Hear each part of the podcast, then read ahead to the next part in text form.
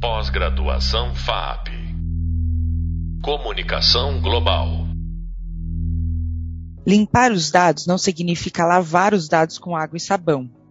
Limpeza de dados é um termo usado no jornalismo e na ciência de dados para se referir aos procedimentos que preparam a base de dados, corrigindo inconsistências para que os dados possam ser analisados corretamente.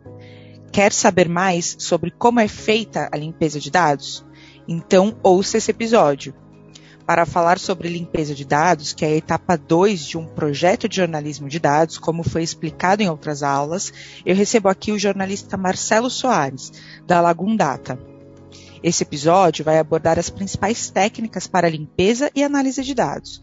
Ele é um complemento do vídeo As Etapas de um Projeto de Jornalismo de Dados, disponível no hub visual dessa disciplina.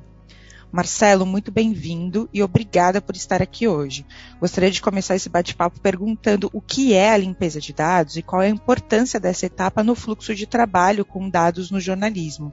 A limpeza de dados é uma, é uma etapa fundamental porque os dados eles não vêm prontos para análise, né? Eles são uh, pistas codificadas de coisas que existem no mundo, né? Uh, que alguém decidiu coletar daquele jeito e às vezes, dependendo de como uh, eles são coletados, eles podem vir de maneiras muito díspares. Né? Uh, imagina, por exemplo, uh, a cidade Mogi Guaçu. Né? Mogi Guaçu tem seis grafias possíveis, né? dependendo de com if ou sem if, com G com J, com C cedilha e dois S, dependendo de, de, de quem escreve isso. Né? Uh, então, uh, quando a gente vai fazer análise, uh, às vezes o pessoal coloca um, um espacinho ali depois da, de uma palavra e isso o, o, computador vai, vai reconhecer como outra palavra que não a mesma que a gente estava querendo, querendo avaliar. Né? Então, assim, a gente precisa, antes de, de tirar conclusões sobre os dados, a gente precisa ter certeza de que eles estão falando da mesma coisa, né? Isso, isso vem nessa etapa da limpeza. Você citou o exemplo da grafia e quais outros tipos de inconsistências são comuns em bases de dados que você trabalha no dia a dia? Uma das principais uh, inconsistências, as principais fontes de inconsistências são números e datas. Né? Uh, especialmente quando a gente está lidando com uh, origens diferentes entre, entre ferramenta e, e, ferramenta e o dado. Né? Uh, no Brasil a gente usa o ponto para separar o milhar e a vírgula para separar ali a, a, os centavos que seja. Né? E nos Estados Unidos, na maior parte da Europa também é, é, é o oposto. Né? Uh, então, assim, a gente precisa sempre ter certeza de que o dado que a gente está colocando, a ferramenta vai entender o formato do número. Data é outra questão bastante importante.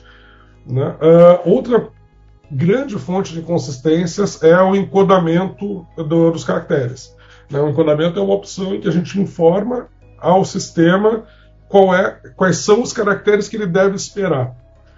E em português a gente usa muitos caracteres que não são usados uh, em inglês, por exemplo, né, como ser cedilha, o acento circunflexo, etc. Então, quando a gente usa isso, esses caracteres, e eles são lidos por um sistema que não está preparado para isso, que não foi informado de que está encodado ali em UTF-8, que seja, uh, isso pode dar uma inconsistência no. Ele vai entender dos jeitos mais loucos possíveis. Tinha uma época em que o. Lá, isso no século passado, quando a gente começou a acessar a internet lá na, na URGS, uh, o sistema era todo feito em inglês. Então, se a gente escrevesse caçador, ele transformava o C cedilha em G e aí virava um outro significado a palavra que era um horror. Né?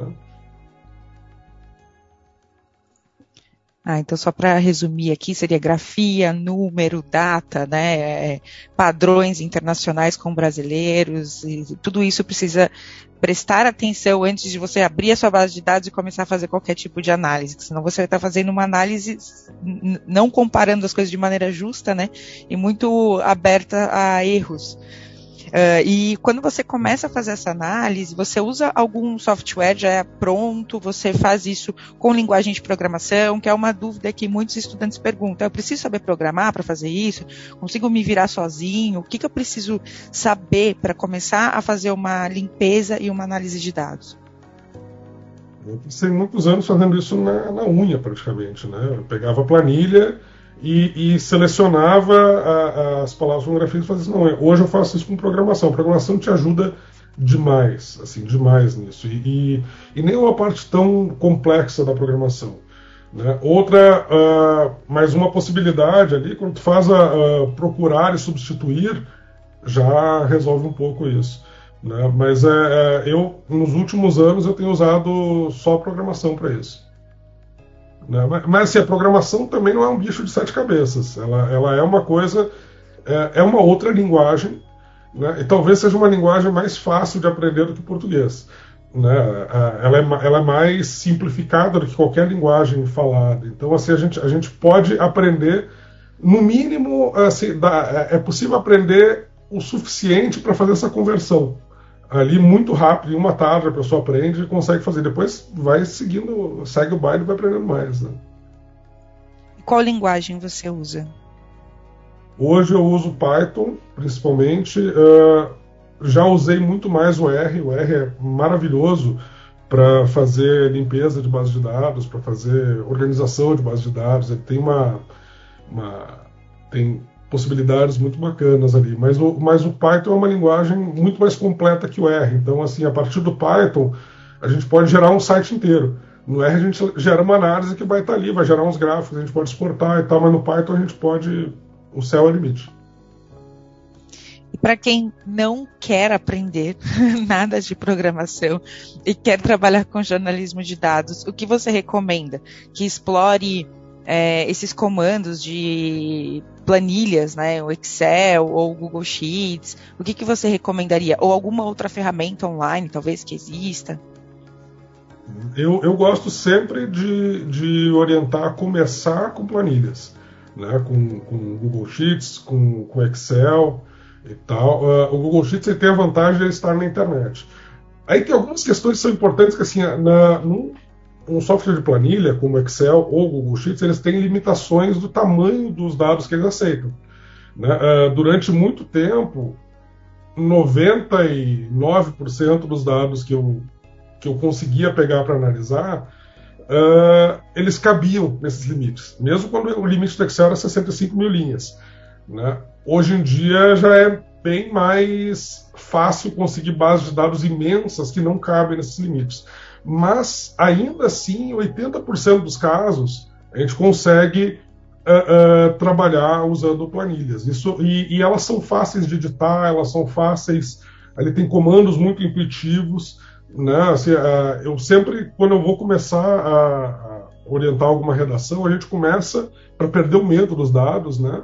a gente começa olhando uma planilha. No Google Sheets é muito. É, o Google Sheets tem outra vantagem que, como ele está na internet, ele pode ser compartilhado. Então, assim, mais de uma pessoa pode trabalhar na mesma planilha. Né? Ele também pode, ele também, como ele está na internet, ele pode puxar dados que estão na internet de uma maneira muito mais simples do que o Excel ou o Calc do LibreOffice. Né? Outra coisa que eu gosto muito de usar, mas muito mesmo, e tem limites maiores do que maiores do que o Excel, é, é o SQL. Né? Tem um, um programinha chamado DB Browser, uh, que ele é baseado em SQLite, que é um, uma aplicação de SQL. Só que o SQL a gente precisa conhecer alguns comandos também para fazer essa manipulação dos dados. Né? Outro programa que é muito bacana e tem uma, tem uma capacidade bastante grande de, de, de linhas é o Tableau. Né? O Tableau é um programa de visualização de dados, ele, ele tu coloca os dados ali, tu pode preparar, transformar em mapa, transformar, e ele gera visualizações interativas que a gente pode uh, embedar em sites, né? E dali ele dá para colocar, por exemplo, todos os dados de todas as notas de financiamento de campanha, agora que veio a eleição, né? Ele, ele trabalha bem com um volume grande de dados. Bacana. Opções não faltam, né? É só é. a gente perder o medo, principalmente jornalistas, perder o medo de encarar os dados, de se aprofundar nisso, de dar um passinho rumo à programação e aos números muitas vezes. E considerando o fluxo de trabalho, Marcelo, a gente coleta, né, geralmente os dados, depois a gente faz essa limpeza, que é a correção das inconsistências, para deixar a base pronta para ser analisada.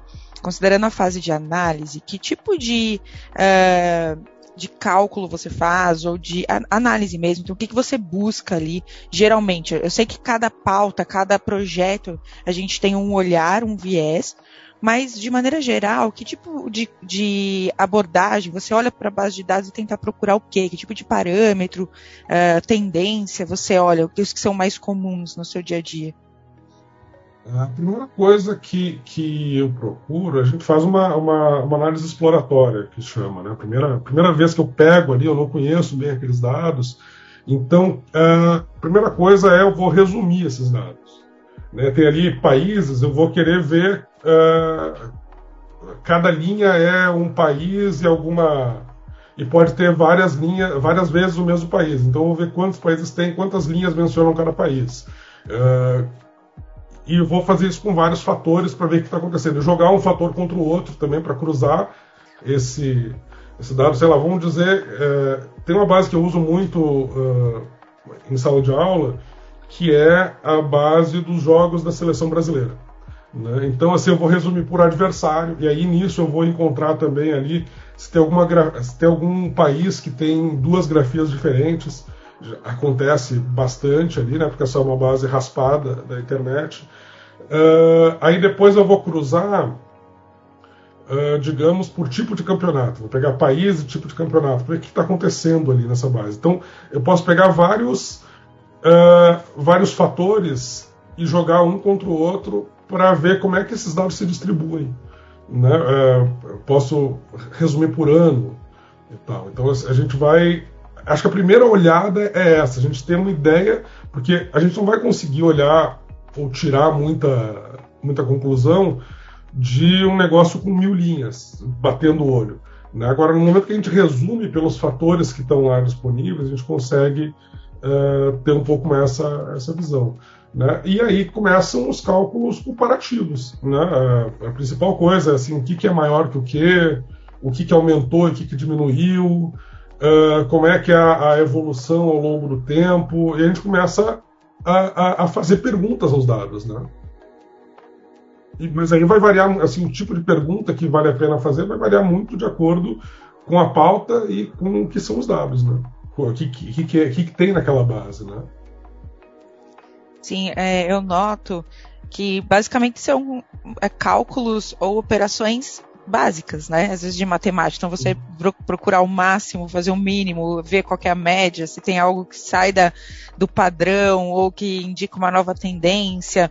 É, mexer com um pouco de percentual para também é, mensurar hum. as diferenças disso. Então, não acaba sendo nenhum tipo de operação complexa que assusta os jornalistas, o, né? É, o mais legal de tudo, assim, se, se a pessoa passou no Enem, ela sabe toda a matemática que precisa para começar a trabalhar com dados que o faro jornalístico também ajuda muito, né? Às vezes a gente faz de maneira é, inconsciente. Você já, você já tenta procurar alguma tendência, algum, alguma mudança ali na, naquele cenário, que está no máximo, que está no mínimo, que caiu, que subiu, se está fora da média, se não está. Então, às vezes a gente faz esse raciocínio sem nem perceber. E é basicamente isso que o jornalista de dados faz. O trabalho com o jornalista de dados ele é, é isso, né? É, e, e, quanto mais a gente conhece é, o assunto do qual, é, ao qual os dados se referem, mais fácil é bolar perguntas para fazer os dados. Né? Se, a gente, se a gente pega, se a gente está tá, tá olhando dados eleitorais, a gente sabe é, que ah, tem algumas perguntas que a gente vai fazer. Se está olhando dados econômicos, são outras perguntas. Né? Se, a, se se é uma, uma questão de inflação, a gente vai olhar ali os produtos, como é que ela se divide entre os produtos. Se é uma, uma questão de doação de campanha, a gente vai olhar quem são os maiores doadores, para quais partidos, como é que é as doações de partido, etc. Então, isso é, é o assunto, a, a, curiosidade que a gente tem, o faro, é, mas principalmente é, ali o quanto. O, as perguntas que a gente faz aos dados ali vão ser muito baseadas no que aquilo a que os dados se referem. Para quem está começando, então, que a gente poderia finalizar aqui de dicas desse bate-papo, talvez é, seria começar com uma base de dados de um assunto que você já domine ou tenha um pouco de conhecimento sobre isso. Se você não entende de programação ou não tem interesse ou não está no seu plano no momento, pode começar trabalhando com editor de planilhas, é, o Google é. Sheets, o Excel, e depois ir avançando conforme você vai ganhando mais confiança. É, tem mais alguma outra dica que você deixaria? Isso, isso de, de começar com um assunto que, que a pessoa gosta é muito importante. Né? Uh, eu tenho uma base aqui que eu, que eu uso, eu vou atualizando, é, são todos os shows já feitos pelo Deep Purple, aquele, aquela banda lá do britânico dos anos 70. Né? Então, assim, eu vou atualizando, eles estão aí há 50 e tantos anos e não devem parar tão cedo, enquanto enquanto 10 vão continuar. E aí eu olho assim, eu tenho um programa de mapas, eu vou botar ali os países em que eles fizeram show, as cidades em que eles fizeram show. Eu tenho um programa de, de gráficos de barras, eu vou colocar ali, separar os shows por época. Uh, tem a, a, em SQL ali, eu vou fazer alguns cruzamentos também. Então, uh, é, e como é um assunto que eu conheço, é muito fácil eu, eu ter uma noção do que, que faz sentido ali, do que, que, do que, que tem a ver. Né? Então, assim, se, se, se, a tua loucura é gibi, é futebol, é, é, é filme, sei lá o que, tenta montar, tenta reunir uma, um conjunto de dados sobre esse assunto que te fascina, né? e aí tu começa a, a olhar e fazer testes com, com, com, a ferramenta de dados, porque naturalmente tu já faz uma ideia do que, que faz sentido ali nisso, porque tu, é um assunto que, que, pelo qual tu já tem interesse. E como tu já tem interesse, o, o menos difícil. A, a, ferramenta, a única dificuldade é a ferramenta, não é o assunto. Se tu vai pegar, se tu vai trabalhar com uma base de dados de um assunto que uh, não conhece ou que, que não tem interesse prévio, é muito mais difícil uh, conseguir. Uh, porque além da, da, ferramenta, ainda tem o assunto. Né? Então, se a gente começa com, com um assunto que nos interessa, a ferramenta fica mais fácil. Perfeito. Muito obrigada, Marcelo, pela sua participação aqui. É, para os alunos que estão ouvindo, a gente tem mais detalhes, mais conteúdo sobre análise de dados, limpeza de dados nos materiais da disciplina. Então, eu queria encerrar dizendo que esse foi o episódio dedicado à limpeza e análise de dados. Eu sou a professora Beatriz Farruja. A gente vai abordar outras técnicas ao longo da disciplina de jornalismo de dados. E sobre esse tema, eu também convido você a ler o e-book da disciplina no Hub de Leitura, onde são apresentados tutoriais, códigos e introduções a algumas linguagens de programação que podem ser usados tanto na limpeza quanto na análise de dados. No próximo episódio, nós vamos conversar com a jornalista Bárbara Libório sobre métodos para criar uma reportagem guiada por dados. É, como a gente coleta, limpa e, analisa de, e, e analisa de uma maneira bem resumida para iniciantes nesse assunto. Até mais. Pós-graduação FAP Comunicação Global